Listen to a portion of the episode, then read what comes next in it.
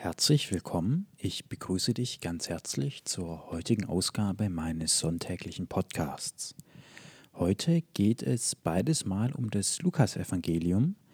Einmal im zehnten Kapitel, die Verse 38 bis 42 nach der katholischen Leseordnung und einmal im fünften Kapitel, die Verse 1 bis 11 nach der evangelischen Leseordnung.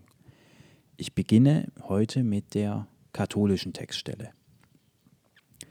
Als sie dann weiter wanderten, kam er in ein Dorf, und eine Frau namens Martha nahm ihn, nahm ihn in ihr Haus auf. Diese hatte eine Schwester namens Maria, die sich zu den Füßen des Herrn niederließ und seinen Worten zuhörte. Martha dagegen ließ sich durch vielerlei Dienstleistungen für die Bewirtung in Anspruch nehmen. Nun trat sie zu ihm und sagte, Herr, Machst du dir nichts daraus, dass meine Schwester die Bedienung mir allein überlassen hat? Sage ihr doch, sie möge mir zur Hand gehen. Aber der Herr gab ihr zur Antwort, Martha, Martha, du machst dir Sorge und Unruhe um vielerlei, aber nur eins ist nötig. Denn Maria hat das gute Teil erwählt, das soll ihr nicht genommen werden. Meines Erachtens sehen wir in dieser Bibelstelle eine sehr weltliche Thematik. Es ist einerseits das permanente Vergleichen, so nach dem Motto, ich habe die Mühe, ein anderer frönt den schönen Dingen des Lebens. Und es ist interessant zu sehen, wie Jesus an dieser Stelle auf diese Thematik gar nicht eingeht. Er bügelt diesen subtilen Vorwurf, die, diese subtile Forderung von Martha einfach hinweg. Spielt überhaupt gar keine Rolle in seinem Denken und in seinem Urteilen. Doch diese Textstelle sagt auch noch was ganz anderes aus. Jesus ist zu Gast in einem Haus. Und er ist da zu Gast und die beiden Schwestern verhalten sich sehr unterschiedlich ihm gegenüber. Martha kümmert sich sehr um das, das materielle Wohlergehen. Sie umsorgt Jesus, sie kümmert Jesus, sie geht vielerlei Dienstleistungen rund um die Bewirtung nach. Und Maria hingegen setzt sich zu ihm und hört ihm zu.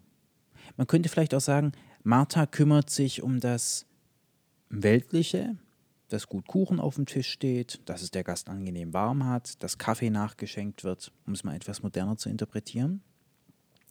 Und Maria steht symbolisch für den Teil in uns, der sich wirklich mit, diesem, mit dem Gast beschäftigt.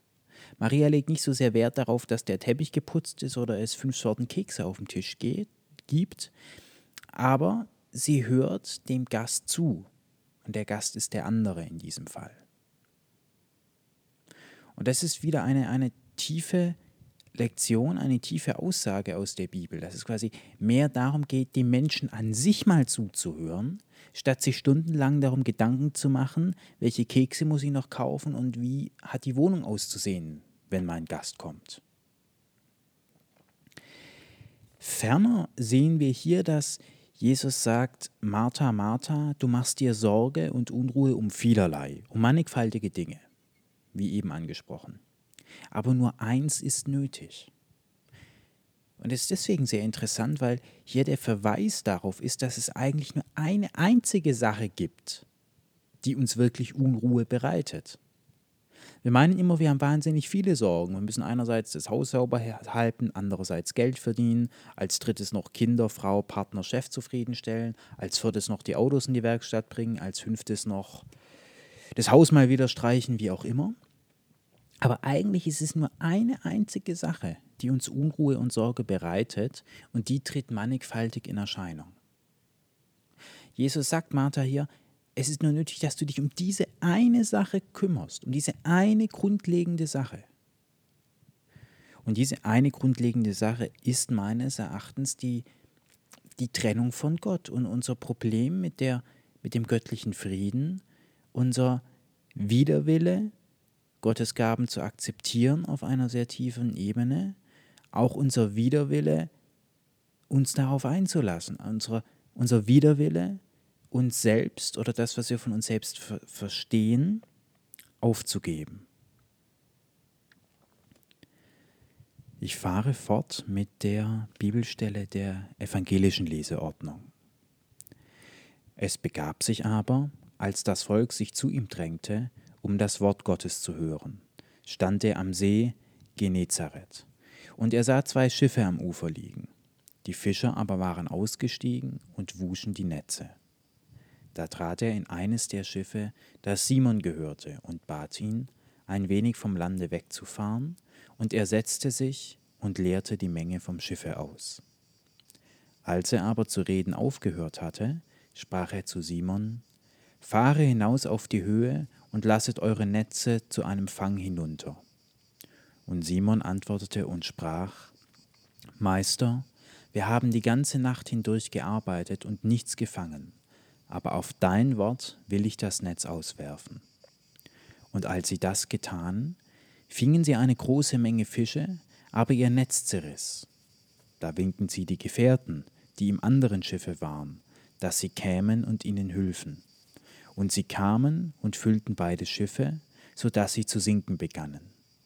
Als aber Simon Petrus das sah, fiel er zu den Knien Jesu und sprach, Herr, gehe von mir hinaus, denn ich bin ein sündiger Mensch. Denn ein Schrecken kam ihn an und alle, die bei ihm waren, wegen des Fischzugs, den sie getan hatten. Gleicherweise auch Jakobus und Johannes, die Söhne des Zebedäus, die Simons Gehilfen waren. Und Jesus sprach zu Simon, Fürchte dich nicht, von nun an sollst du Menschen fangen. Und sie brachten die Schiffe ans Land, verließen alles und folgten ihm nach. Diese Stelle aus dem Lukas-Evangelium ist meines Erachtens eine zutiefst aufschlussreiche Stelle über die Beschaffenheit der Gaben Gottes. Doch von vorne. Hier wird sehr viel Gottvertrauen an den Tag gelegt von Simon. Simon sagt, Meister, wir haben die ganze Nacht hindurch gearbeitet und, und nichts gefangen. Er sagt quasi, es ist ein vollkommen sinnloses Unterfangen, da jetzt nochmal hinauszufahren. Wir sind müde von der Nacht. Aber auf dein Wort will ich das Netz auswerfen. Hier steht eine tiefe Symbolik darin, dass wir Dinge tun, die wir auch nicht einsehen.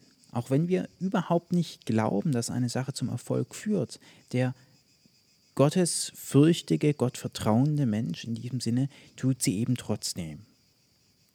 Und als sie dann hinausfahren, füllen sich die, die Netze und das, und das Netz wird so gefüllt, dass das Netz zerreißt. Und sie, sie suchen andere. Und die anderen können sie aber auch nicht fangen, auch nicht halten, den Fang. Auch ihre Schiffe beginnen zu sinken.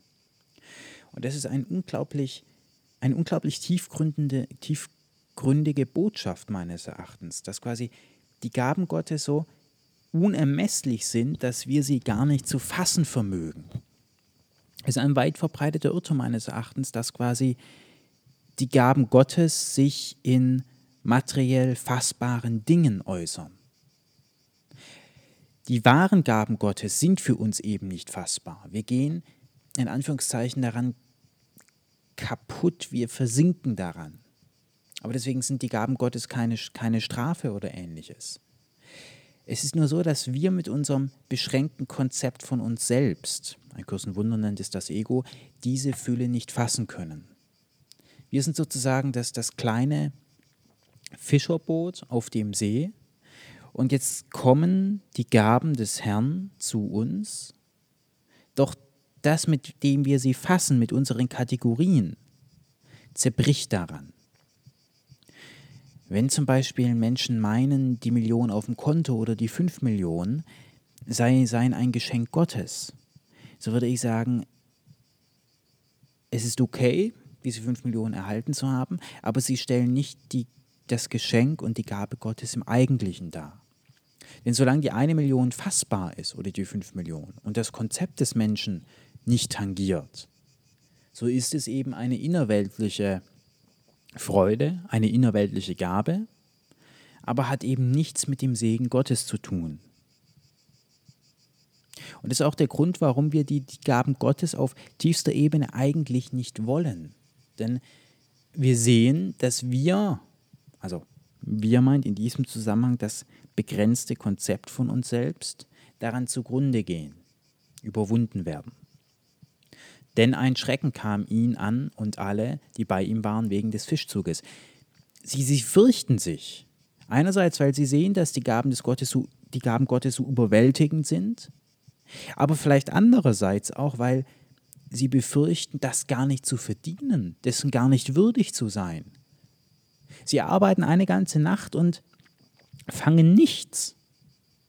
Und dann fahren sie hinaus mit Jesus und schon nach ein paar Minuten sind die Netze so voll, dass sie zerreißen. Und es kommt hier auch zu, zur Geltung, dieses Gefühl, sündig zu sein. Herr, gehe von mir hinaus, denn ich bin ein sündiger Mensch. Das meint nichts anderes als, ich verdiene das gar nicht. Und das ist die tiefe Furcht, die wir haben vor den wirklich, den wirklichen Gaben. Wir sehen hier aber auch noch eine andere Metapher, eine andere Bedeutungsebene. Und zwar, als Jesus sagt, fahre hinaus auf die Höhe und lasset eure Netze zu einem Fang hinunter. Dies ist einerseits natürlich im physischen Sinne gemeint, das Netz wird abgesenkt, aber es geht auch darin, gehe in die Höhe, gehe in eine begib dich geistig in einen Bereich, der mal frei ist von den Niederungen des, des Alltags, des Rechnungszahlens, des, des Arbeitens, des Hausputzens, des Autoputzens und so weiter. Begib dich in eine Höhe, in einen geistigen Zustand, der mal frei ist von Nachrichten, von Corona, von Ukraine, von wann gehe ich essen, wann stelle ich mal wieder im nächsten Smalltalk irgendwas fest. Begib dich in eine Höhe und dann gehe hinunter. Aber dieses hinunter meint eben nicht, dann gehe wieder hinunter in den, in das, in den Smalltalk der Nachbarin oder des alten den Alltagsgeschäft, sondern sinke hinab auf den Grund in dir. Lass den Fernseher mal aus, leg das Handy beiseite und sinke mal tief in dich hinab. Das ist der Zweischritt. Erst sich mal Ruhe nehmen, von den, in Anführungszeichen, Niederungen des Alltags und dann in sich selbst in die Tiefe gehen. Und dann kommen die Gaben Gottes.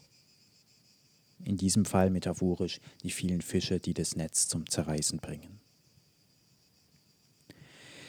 Die Bibelstelle schließt ab, als Jesus sagt, von nun an sollst du Menschen fangen. Und sie brachten die Schiffe ans Land, verließen alles und folgten ihm nach. Auch hier wieder viele Deutungsebenen. Von nun an sollst du Menschen fangen, ist nicht so gemeint im Sinne von, von nun an sollst du Menschen missionieren, belehren, wie es die katholische Kirche getan hat, teils auch mit Gewalt. Das ist meines Erachtens damit nicht gemeint. Das ist weltlicher Eintrag, dies so zu verstehen. Es geht meines Erachtens vielmehr darum, Menschen zu faszinieren, Menschen zu inspirieren, Menschen auf freiwilliger Basis mitzunehmen und die Botschaft des Herrn zu verkünden. Jedoch keinesfalls um die Gründung einer Organisation und, um, und darum Menschen zu verpflichten und sie zum Eintritt in irgendeine Organisation oder Glaubensgemeinschaft zu begeben. Und, und sie brachten die Schiffe ans Land, verließen alles und folgten ihm nach. Sie waren dann so überzeugt, dass sie eben sagten, wie, wie, wie, wir verlassen einerseits unser Alltagsgeschäft, weil, weil sie lebten ja von der Fischerei und folgten Jesus nach. Und das ist eben auch so, so eine Art des Gottvertrauens, dass man quasi sagt, ich wende mich den wichtig, den in Anführungszeichen, also meiner Meinung nach wichtigeren Dingen zu. Ich lasse das Tagesgeschäft liegen, ich lasse das hinter mir und folge dem Ruf nach innen, dem Ruf Gottes. Und ich habe Vertrauen, dass wenn ich mich zwei, drei Wochen weniger in der Woche um mein Fortkommen in der Karriereleiter oder um das Putzen des Hauses kümmere, dass trotzdem ich genährt werde. Das ist die tiefe Botschaft der, des Endes dieser Bibelstelle. Sie brachten, sie brachten die Schiffe an Land, verließen alles und folgten ihm nach. Und das ist eben geistig gemeint und kann von jedem im alltäglichen Alltag gefühlt und nachempfunden werden im Vertrauen, gewisse weltliche Dinge mal nicht den Wert beizumessen und der Stimme Gottes folgen. Ich möchte dich wie jeden Sonntag, so auch heute dazu einladen, eine Minute in die Stille zu gehen und die heutigen Worte auf dich wirken zu lassen.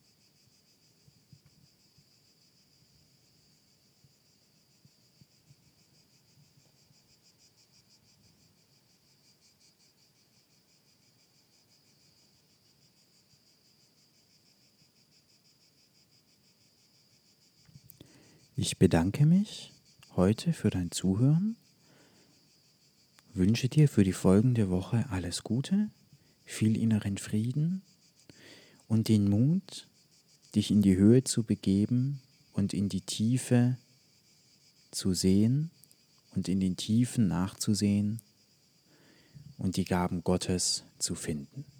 Vielen Dank.